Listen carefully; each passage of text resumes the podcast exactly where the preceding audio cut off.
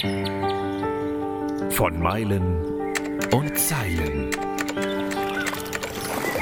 Der Abenteuer-Podcast des Delius Glasing Verlags. Mit Schriftsteller und Globetrotter Tim Kruse. Wir fahren nach Mallorca, in die Toskana, auf die Kanaren, egal wohin, um angeblich die besten Mountainbike-Trails fahren zu können. Dabei übersehen wir, was vor unserer Haustür möglich ist. Zum Beispiel im Pfälzerwald. Erstmal für alle die, die geografisch nicht so richtig fit sind, so wie ich, der Pfälzerwald liegt in der Nähe von Kaiserslautern, also auf, im tiefen Südwesten unseres Landes. Als Norddeutscher ist er schon ganz schön weit weg. Und dennoch ähm, erfährt man dann in deinem Buch, lieber Patrick, das größte zusammenhängende Waldgebiet Deutschlands ist der Pfälzerwald mit mehr als 12.000 Kilometern Wegenetz. Und du hast das Buch geschrieben über ein deutsches Paradies, das Mountainbike-Paradies Pfälzerwald. Wieso haben wir anderen, die nicht gerade in der Nähe vom Pfälzerwald wohnen, diesen Wald eigentlich nicht auf der Pfanne? Also ehrlich gesagt wundert mich das auch immer wieder. ähm, wie du gesagt hast, dass man eher das Weite sucht und nicht ähm, direkt mal nach rechts und links vor der Haustür schaut. Ähm, keine Ahnung. Also ich, ich lebe ja äh, schon seit langem im Pfälzerwald mhm. und äh, wundere mich immer, immer wieder, warum das so ist. Aber habe auch ähm, die Kenntnis, dass es mittlerweile sich auch ein wenig geändert hat. Der Mountainbiker hat äh, sehr wohl den Pfälzerwald oder generell die Mittelgebirge in Deutschland als äh, mhm. Revier entdeckt. Und das lohnt sich ja auch. Ich war ja, ähm, wie von dir beschrieben, auch in anderen, vielen anderen Orten. Und jedes Mal, wenn ich zurückkomme von Auslandsreisen, denke ich, wie schön wir es doch haben. Ja, ja, das denke ich auch. Ich komme gerade aus Ägypten wieder und denke so, oh Gott, was leben wir für in einem gelobten Land leben wir, kann ich anders nicht sagen. Ähm, wenn wir in normalen Zeiten so um die Welt reisen, sehen wir irgendwie nie, wie schön unser Land ist, habe ich oft das Gefühl. Und der Vorteil, vielleicht der einzige Vorteil von Corona war, dass wir unser Land entdecken, oder? Hast du gesehen, dass jetzt im Pfälzerwald mehr los ist als vorher? Ja, das ist in der Tat so. Ähm, das spiegelt sich auch ähm, wie viele Regionen in Deutschland. Und wenn man dieser, dieser doch äh, schlimmen Zeit ähm, irgendein kleines positives äh, Wölkchen verpassen wollen, dann ist es tatsächlich so, dass viele Deutschland ähm, erfahren haben und auch viele Mountainbiker und so war auch im Pfälzerwald äh, viel mehr los ähm, als, als die vielen Jahre zuvor. Ähm, das hat natürlich auch ähm, gewisse, gewisse Dinge äh, im, im Negativen, aber das Positive überwiegt. Und wenn man dann sieht, dass plötzlich auch ähm, Mountainbiker aus viel südlicheren Gefilden, die mir persönlich auch gesagt haben, normalerweise ist ja der Gattersee oder das Finchgau direkt vor unserer Haustür und jetzt mussten wir ja zu euch fahren. Und dann haben sie aber ähm, gelächelt und haben gesagt und merken, dass es bei euch ja genauso schön mhm. oder noch viel schöner ist. Ähm, zentrales Wegenetz, ähm, wunderbare Landschaft, sehr viele Felsen und, und, und. Und das ähm, sehe ich sehr wohl als positiver Aspekt. Ja, also in deinem Buch sind so unglaublich schöne Bilder zu sehen. Also von Buntsandsteinfelsen. Das ist mir als Norddeutschem völlig fremd. Und das sieht aus wie auf einem anderen Kontinent. So stelle ich mir irgendwie Australien vor. Und ähm, diese Bilder machen ja so Lust, in den Pfälzerwald zu fahren, dass ich ernsthaft überlege, im Sommer einen Abstecher dahin zu machen, wenn ich sowieso nach Frankreich fahre und einfach mal ein paar Tage im Pfälzerwald verbringe mit meinem Mountainbike. Ist das ein bisschen so auch von dir gedacht, dass dieses Buch quasi eine kleine PR für deinen geliebten Pfälzerwald ist? Ja, natürlich. Äh, ähm, sehr, sehr, gerne im Übrigen. Äh, ähm, komm, komm vorbei, wir fahren eine Runde. ja, unbedingt. Ähm, da kommen wir noch zu. Also ich brauche auch Training und alles von dir. Ja, ja ähm, natürlich ist es so, dass ähm, der Pfälzerwald mir äh, mit meiner Heimat besonders am Herzen liegt ähm, weil ich weiß, wie schön das ist, hier ist, aber auch wie ähm, entspannt die, die Menschen mhm. alle zumeist sind. Und ähm, da ist natürlich äh, das Buch äh, auch gedacht, aber auch um, um das schon vorhandene äh, Streckennetz äh, ähm, mehr zu nutzen und zu sehen, was hier entstanden ist. Also das ist ja auch äh, große Teile des Buches. Mhm. Das hat sich ja auch erst so in den letzten 30 Jahren richtig so entwickelt, seitdem es Biosphärenreservat ist. Ist das richtig?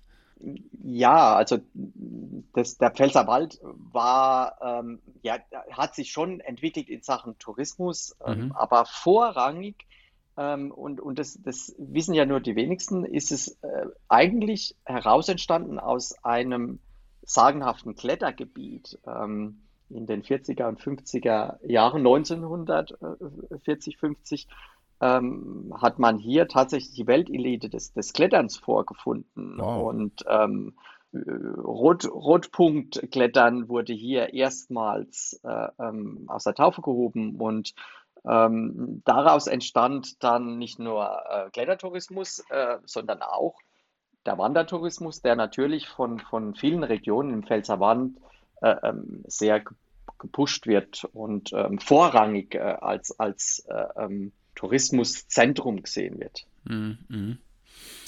Ähm, wenn man da jetzt hinfährt, was erwartet mich? Also du schreibst von verträumten und verschlungenen Pfaden. Äh, es geht steil bergauf, dann gibt es auch wieder technisch weniger anspruchsvolle Abfahrten. Also kann da jeder hin. Es gibt romantische Burgen, ähm, eben auch mit unglaublichen Bildern, tolle Bewirtung. Kann da einfach jeder hinfahren und, und sein Niveau und sein Level finden? Absolut. Das, äh, der Pfälzerwald ist äh, tatsächlich für jeden geeignet, weil auch innerhalb äh, des, des äh, Waldes äh, man, man sämtliche Schwierigkeiten von Wegen antrifft. Ähm, mhm. Die liegen aber eigentlich mehr im, im mittleren bis einfachen Bereich. Natürlich mhm. haben wir auch sehr schwere Wege, die sehr steil sind. Wir haben sehr viele Spitzkehrenwege mit, mit engen Kurven. Ähm, aber es ist tatsächlich für jeden geeignet und jeder, ähm, der mit seinem Mountainbike hierher kommt, der hat, kommt voll auf seinen Kosten und hat Spaß. Mhm. Also ich bin Radfahrer, ja. Ich wohne in Kiel, hier ist plattes Land. Äh, unser einziger Feind ist der Wind. Mhm. Und ähm, fahre natürlich immer und überall hin, benutze quasi nie ein Auto und gucke dann aber immer wieder auch in verschiedene ähm, Fahrradmagazine oder eben auch in ein Buch wie deines und denke so, ich kann doch Fahrrad fahren und dann sehe ich, nee, Fahrtechnik, das ist nochmal was ganz eigenes. Ähm, das ist so ein bisschen wie der normale Autofahrer, äh, der glaubt, er könnte gut fahren und dann geht er zum ersten Mal auf eine Rennstrecke und merkt, er kann gar nichts. Beschreib mir doch mal, was ist bei Fahrtechnik besonders wichtig, was muss ich denn da mitnehmen? Das ist ein gutes Beispiel mit dem Autofahren. Ich äh, übertrage das gerne oft äh, aufs Skifahren oder Snowboarden, mhm. ähm, wo man ja auch ähm, sich ähm, fortentwickeln will und Kurse besucht. Und ähm, so ist es auch beim Mountainbiken. Es ist immens wichtig, dass man so die Grundlagen der modernen Fahrtechnik ein, ein wenig äh, sich einbehält, weil man dann viel mehr Spaß und Sicherheit auf dem Rad hat. Ähm, das fängt mit trivialen Dingen an, wie, wie ähm, leichtes Bergabfahren auf anspruchslosen Wegen, aber ähm, sämtliche Fahrtechniken sind mit Bewegungsabläufe verbunden und hat mhm. man die automatisiert, ähm, dann, dann kriegt man das Grinsen gar nicht mehr weg, weil alles äh, wie von selbst äh, funktioniert und das ist auch meine Intention ähm, der, der ähm, Fahrtechnik-Serie im Buch. Hat sich denn durch die Entwicklung der Fahrräder, denn äh, da hat sich ja auch so viel getan, hat sich dadurch auch was in der Technik getan im Vergleich zu Mountainbike-Fahren vor 20 Jahren zum Beispiel? Ganz viel hat sich da getan. Ich würde sogar sagen, die, die Fahrtechnik hat sich komplett verändert. Deshalb spreche ich bewusst immer von der modernen Fahrtechnik, mhm. weil die Mountainbikes ähm, haben sich äh, fortentwickelt und äh, ja zu unserem Vorteil fortentwickelt. Es ist ja nicht nur mit mehr Federweg verbunden, ähm, geht man auf den, äh, auf die Sattelstütze, die mittlerweile bei, bei vielen, vielen Bikes hydraulisch abgesenkt äh, mhm. werden kann und somit der Sattel nicht mehr stört, äh, ähm, die, die äh, kurzen Vorbauten, die breiten Lenker, die die modernen Bikes haben, alles das hat sich natürlich auf die Fahrtechnik äh, ausgewirkt. Ich kann jetzt wirklich ähm, sehr gut agieren, weil ich auch die Hilfsmittel wie das besagte, der besagte breite Lenker, Vorbau und Sattel habe, die mich da unterstützen. Und hm. deshalb hat man danach diese Bewegungsläufe ausgerichtet und hat sie fortentwickelt in den letzten 15, 10 Jahren und tut es im Übrigen auch jetzt noch. Hm. Ist das so ein bisschen wie die Revolution beim Skilaufen, als das Carving kam? Ja, kann, kann man so sehen. Also mit dem hohen Sattel zum Beispiel äh, kann ich keine Bike-Neigung betreiben. Mhm. Und Bike-Neigung im Trail bewirkt, dass ich weniger Lenkfaktor habe und viel dynamischer äh, durch den Trail fahren kann. Mhm. Und tatsächlich ist es dann, wenn ich das Bike neige, wie beim Skifahren Carven. Das ging früher definitiv nicht, weil der Sattel viel zu hoch stand. Genau, weil er mich einfach komplett stören würde, weil ich überhaupt nicht Richtig. in die Neigung komme. Ja. Ähm, würdest du mich als Verräter bezeichnen, wenn ich dir sage, dass ich mir gerade ein E-Bike bestellt habe? Gar nicht. das beruhigt mich. das E-Bike oder Pedelec das ist ja eine äh, moderne Art des Mountainbiken mit, mit Antrieb, das sicherlich ähm, sehr viele Vorteile hat und sehr viele Menschen zu unserem Sport bringt. Mhm. Das durchaus positiv ist, weil man sich auch auf einem Pedelec bewegt. Man muss äh, das natürlich sehr sensibel angehen. Ähm, es gibt viele polemische Meinungen über das E-Bike. Da kann man natürlich auch ähm, Stunden und, und Tage lang diskutieren. Ähm, Fakt ist, dass das, dieses Gerät, dieses Sportgerät im Markt ist und genutzt wird. Und ähm, nach meinem Empfinden überwiegen die positiven Aspekte. Hast du selbst eins? Ja, ich habe eins. Ähm, ich muss allerdings ganz ehrlich sagen, dass, es, äh, dass ich es im Pfälzerwald sehr selten nutze. Mhm. Ich habe mehr Spaß mit ähm, einem Bike ohne Antrieb. Das ist aber ganz subjektiv für meinem Empfinden. Ähm, ich bin nicht so der, der den Schnellspaß braucht, der jetzt schnell irgendwo hoch muss, äh, weil er nur Spaß hat bei der Abfahrt. Ich habe ähm, bei, bei allem, wenn ich auf dem Rad sitze, habe ich Spaß auch bei der Hochfahrt und dieses kopierte Gelände im Pfälzerwald, es kommt mir entgegen. Man fährt ja nicht lange hoch und schon hat man einen Trail und wird für fünf Minuten Auffahrt belohnt. Also von dem her ist es für mich ideal.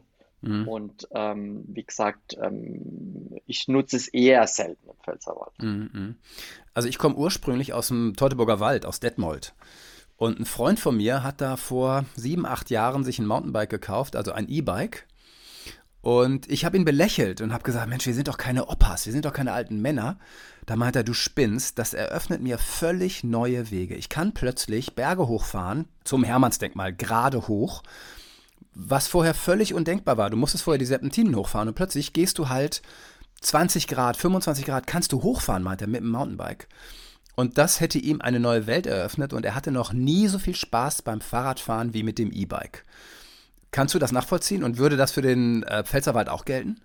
Total kann ich das nachvollziehen. Ähm, es ist natürlich immer ein konditioneller Aspekt, aber auch ähm, mit dem, mit dem E-Mountainbike habe ich, ähm, bin ich sportlich unterwegs. Also wenn ich in mhm. meinem Buch an zwei, drei Touren denke, die einen extrem hohen Trailanteil berghoch haben, dann ist es natürlich äh, gefährlich, wenn ähm, der, die Kondition jetzt nicht so gut ist und auch die Fahrtechnik nicht, diese, diese äh, Trails komplett mit dem ähm, Mountainbike äh, zu bewältigen.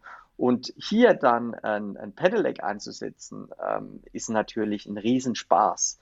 Mhm. Ja, weil ich kann nahezu den, den ganzen äh, Trail ähm, berghoch, ohne jetzt wirklich mich sehr hoch anzustrengen mhm. fahren. Und deshalb kann ich das absolut nachvollziehen. Es ist, es ist, ähm, man muss es so ein bisschen an, als auch anderes Sportgerät sehen, wo auch der Fokus ähm, mehr auf der spaßigen Auffahrt liegt. Aber man kann da sehr wohl auch im Pfälzerwald sehr technisch berghoch fahren und deshalb sind nahezu alle Touren auch in meinem Buch E-Bike geeignet, was ich mhm. explizit ja auch ausschreibe.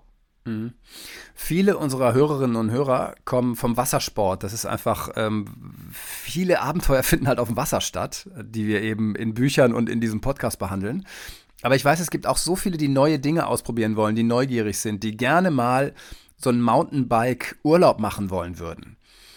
Wenn ich jetzt mir denke, okay, Pfälzerwald, das ist sozusagen das Ziel in Deutschland, da kann jeder hin, das ist jetzt auch nicht am Ende der Welt. Woran muss ich denken? Was muss ich außer meinem Fahrrad, was muss ich mitbringen an Ausrüstung zum Beispiel?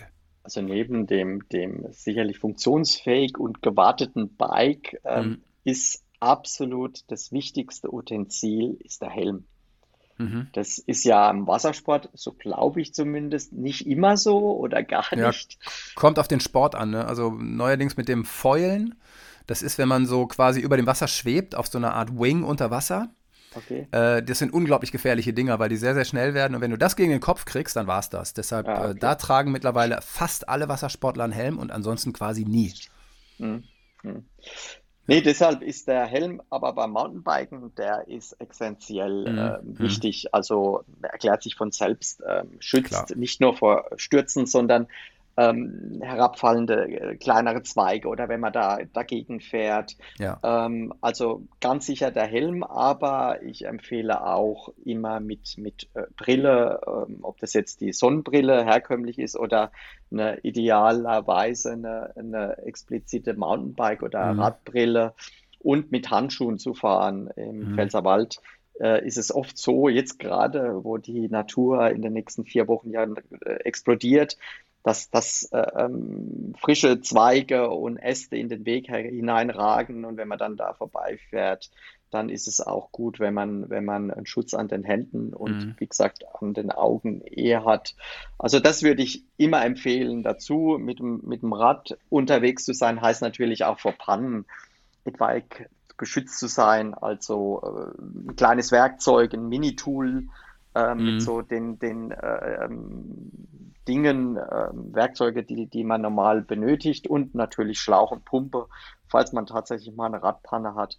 Also das ja. würde ich grundsätzlich ähm, so als Grundausstattung empfehlen. Was ist mit Rückenprotektor, so wie beim Skilaufen, oder ist das übertrieben? Nerven die eigentlich bei der Bewegungsfreiheit? Ja, also es gibt ja mittlerweile ähm, ganz viele Rucksäcke, die den Rückenprotektor äh, integriert haben. Also so einen nutze ich auch und da bin ich auch recht dankbar drum, mhm. ähm, weil man da letztendlich nicht nur geschützt ist, sondern auch weitere Utensilien wie Jacke, Wechselkleidung, ein bisschen Verpflegung noch rein mhm. bekommt. Ähm, explizit äh, Rückenprotektoren, die man jetzt drunter zieht, ähm, erachte ich jetzt bei den Touren nicht unbedingt für notwendig. Das ist aber subjektiv. Es kommt natürlich auf die Fahrtechnik an. Äh, da wir uns aber äh, eigentlich nur auf Naturwegen ähm, bewegen, mhm. ähm, dann sollte eh die Geschwindigkeit immer angepasst sein. Deshalb äh, ähm, ist da so eine äh, grobe Verletzung nicht unbedingt äh, gängig. Also ich würde es jetzt mhm. nicht unbedingt empfehlen wollen. Okay, wie gefährlich ist denn das? Ja, wir, wir betreiben einen gefahrengeneigten Sport, mhm. ja, äh, sage ich gerne beim Mountainbiken, um auch meine Teilnehmer bei Kursen und Touren so ein bisschen zu sensibilisieren. Ähm, grundsätzlich ist es nicht sehr gefährlich, aber es kommt halt auf die persönliche Fahrtechnik an. Und ähm, so gewisse Dinge, äh, Grundregeln bei der Fahrtechnik, wie steige ich vor einer äh, Stelle, die ich nicht befahren kann, sicher ab mhm. oder wie stehe ich richtig auf dem Bike, das ist natürlich ganz wichtig, um sicher unterwegs zu sein. Und wenn man das so ein wenig verinnerlicht hat, dann ist Mountainbiken gar nicht gefährlich. Zumindest mhm. nicht im Pfälzerwald. Wenn ich da jetzt hinkomme im Sommer ähm, und ich hätte gerne ein bisschen mehr Technik, weil ich hatte noch nie im Fahrradfahren eine Technikschulung, ich glaube, äh, sowas wie, wie ein Fahrradausweis oder so in der Grundschule gemacht und das war's dann. Und da könnte ich aber zu dir kommen in deine, du hast so eine Art Schule, Trail Rock, ist das richtig? Genau. Und äh, da bringst du einem dann die Technik bei. Wie funktioniert das? Wie läuft das dann? Geht man dann mit dir als Einzeltraining in den Pfälzer Wald und du zeigst einem die Technik und man, man fährt nach und du verbesserst? So in die Richtung? Also grundsätzlich äh, ist, ist es so, dass wir Gruppenkurse anbieten ähm, und in diesen Kursen wirklich sehr ausführlich an einem, mindestens an einem Tag, meist sogar mhm. an zwei Tagen, ähm, den, den Teilnehmern die Fahrtechnik näher bringen. Und da geht es eigentlich nicht nur um die Fahrtechnik, sondern es geht auch um Bike-Technik, es geht um die Sicherheit, es geht mhm. um Regeln im Wald.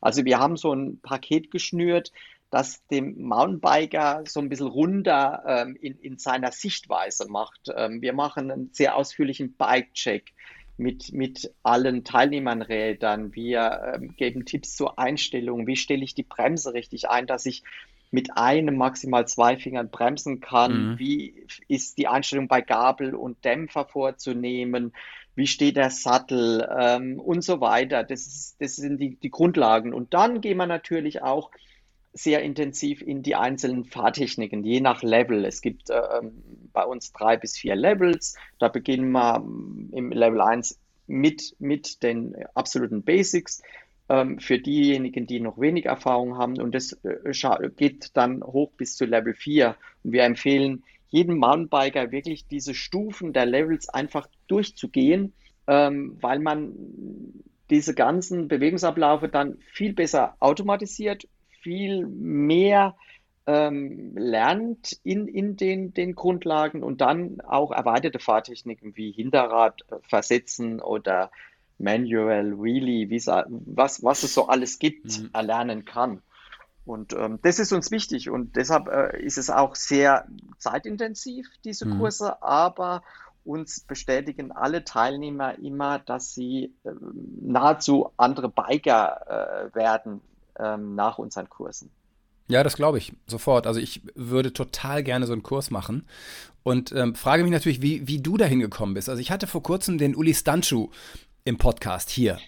Ja, der hat ja quasi das Mountainbike nach Europa gebracht. Also ein Visionär, ein Freak. Und ähm, das Mountainbike gibt es ja noch gar nicht so lang. Man denkt ja immer irgendwie, das gibt es ja schon immer, seitdem wir denken können. Aber es kam erst in den 80ern und ab den 90ern war es eigentlich erst gängig, dass überhaupt diese Dinger überall rumfuhren. Wie bist du dazu gekommen?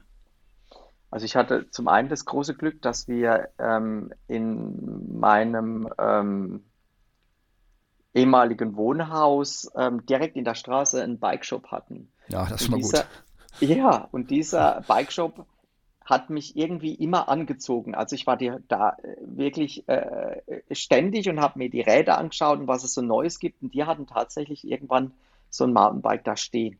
Und das hat mich fasziniert von Beginn an mit diesen breiten Reifen und ich dachte, ähm, jetzt bist du bisher mit deinem klapprigen Rad mit schmalen Reifen schon im Wald rumgefahren. Wie wäre das jetzt mit so einem Rad? Und ich konnte dann meinen Bruder überzeugen, dass wir uns gemeinsam dieses Rad kaufen.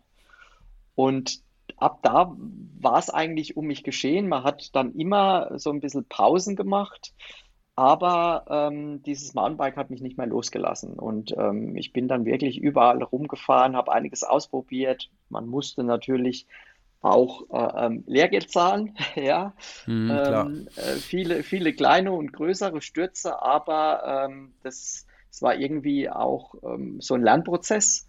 Und da bin ich dann dabei geblieben, bis die Räder halt dann wirklich mit, mit äh, Vollfederung mhm. und so weiter sich fortentwickelt haben. Also ich hab, bin da immer so ein bisschen am Ball geblieben und das hat mich nicht mehr losgelassen. Mhm. Mhm. Also du hast dein erstes Buch geschrieben, das Mountainbike-Paradies Pfälzerwald. Wie war es für dich, äh, ich muss, man muss ja sagen, jemand mit deiner Erfahrung endlich so ein Buch zu schreiben. Also wie kam es überhaupt dazu und, und wie war es für dich? Also es kam dazu, dass ich das schon länger im Kopf habe, äh, hatte, weil ähm, ein vergleichbares Buch über den Pfälzerwald gibt es noch nicht. Ähm, mhm. Also wo sich wirklich projiziert auf das Mountainbiken äh, konzentriert. Und ähm, ähm das hatte ich schon länger im Kopf und dann, dann muss man natürlich äh, abwägen, wie gehe ich daran und wen äh, bekomme ich als, als Partner, als Verleger und es hat sich immer weiter fortentwickelt und ich habe dann halt äh, diese Touren teilweise entwickelt, teilweise ähm, ist es ein ausgeschildertes Tourennetz, wo ich dann explizit beschreibe mit Tipps, was so außenrum liegt und dann ja, ähm, habe ich, hab ich zum Glück dann den Delius Glasing Verlag als, als mhm. ähm, Verleger bekommen und ähm, dann, dann ging es äh, los. Nicht viel Arbeit, richtig. Ja, ja, also ähm, natürlich ähm, ist man viel damit beschäftigt, aber das macht ja auch Spaß. Mhm. Ja, also mhm. die Touren nachfahren, beschreiben, ähm, Bilderproduktion. Also das ähm, habe ich schon eigentlich sehr genossen. Hm. Ach super, weil ähm, ich empfinde Buchschreiben häufig als ganz schöne Quälerei. Aber das war bei dir nicht so. Nee, gar nicht, gar nicht. Es hat mir riesig Spaß gemacht, weil ich gesehen habe, wie das auch wächst, weil ich mhm. auch ähm, eine, eine eine gute Zusammenarbeit hatte, ähm, wertschätzend und ähm, ständig mit Absprachen. Also nee, das hat mich jetzt nicht so ähm, ähm, mhm. beschäftigt, sondern das war eine, eine, eine sehr äh, spaßige Sache. Ach, schön. Also, das liest sich auch spaßig, dein Buch. Mir hat es total gefallen und vor allem, es hat mich wirklich dazu gebracht, oh, ich habe so Bock auf eine gute Mountainbike-Tour. Und warum nicht in den Pfälzer Wald? Also Teutoburger Wald ist mir eigentlich zu öde, was meine Heimat ist. Im Norden finde ich es auch zu öde. Also, ich verspreche dir hiermit, ich komme im Spätsommer in den Pfälzer Wald und dann würde ich super gerne einen Kurs bei dir buchen und dann mal ein paar Touren da abfahren. Sehr gerne. Danke dir. Patrick, vielen Dank. Viel Erfolg mit deinem Buch Mountainbike Paradies Pfälzerwald. 25 Touren für die ganze Familie. Ich hoffe, es schlägt ein und der Pfälzerwald wird nicht zu voll sein, wenn ich dann komme. Das hoffe ich auch. Das hoffe ich auch. Danke dir auch für das Gespräch. Vielen Dank. Das war von Meilen und Zeilen. Der Abenteuer-Podcast des Delius Glasing Verlags.